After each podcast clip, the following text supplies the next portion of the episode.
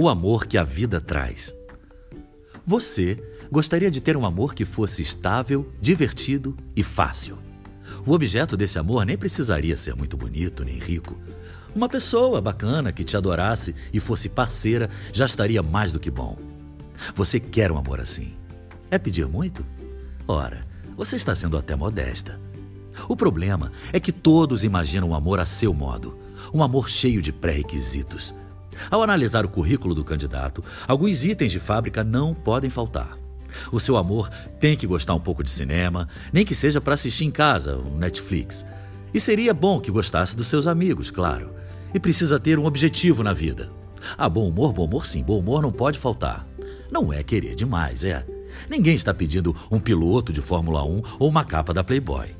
Basta um amor desses, fabricados em série. Não pode ser tão impossível. Aí, a vida bate à sua porta e entrega um amor que não tem nada a ver com o que você queria. Será que se enganou de endereço? Não, tá tudo aqui certinho, confira o protocolo. Ó, esse é o amor que lhe cabe, é seu. Se não gostar, pode colocar no lixo, pode passar adiante, faça o que quiser. A entrega tá feita. Assine aqui. Adeus. E agora, aí está você, com esse amor que não estava nos planos. Um amor que não é a sua cara, que não lembra em nada um amor idealizado. E por isso mesmo, um amor que deixa você em pânico e em êxtase. Tudo diferente do que você um dia supôs. Um amor que te perturba e te exige, que não aceita as regras que você estipulou. Um amor que a cada manhã faz você pensar que de hoje não passa mas à noite chega e esse amor perdura. Um amor movido por discussões que você não esperava enfrentar e por beijos para os quais nem imaginava ter tanto fôlego.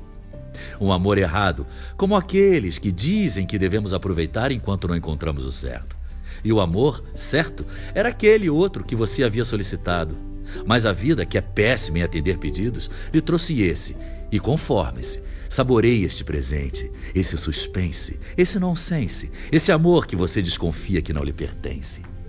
Aquele amor em formato de coração, amor de licor, amor de caixinha, não apareceu.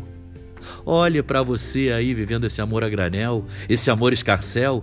Não era bem isso que você desejava, mas é o melhor, é o amor que lhe foi destinado. O amor que começou por telefone, o amor que começou pela internet, que esbarrou com você no elevador, o amor que era para não vingar e virou compromisso.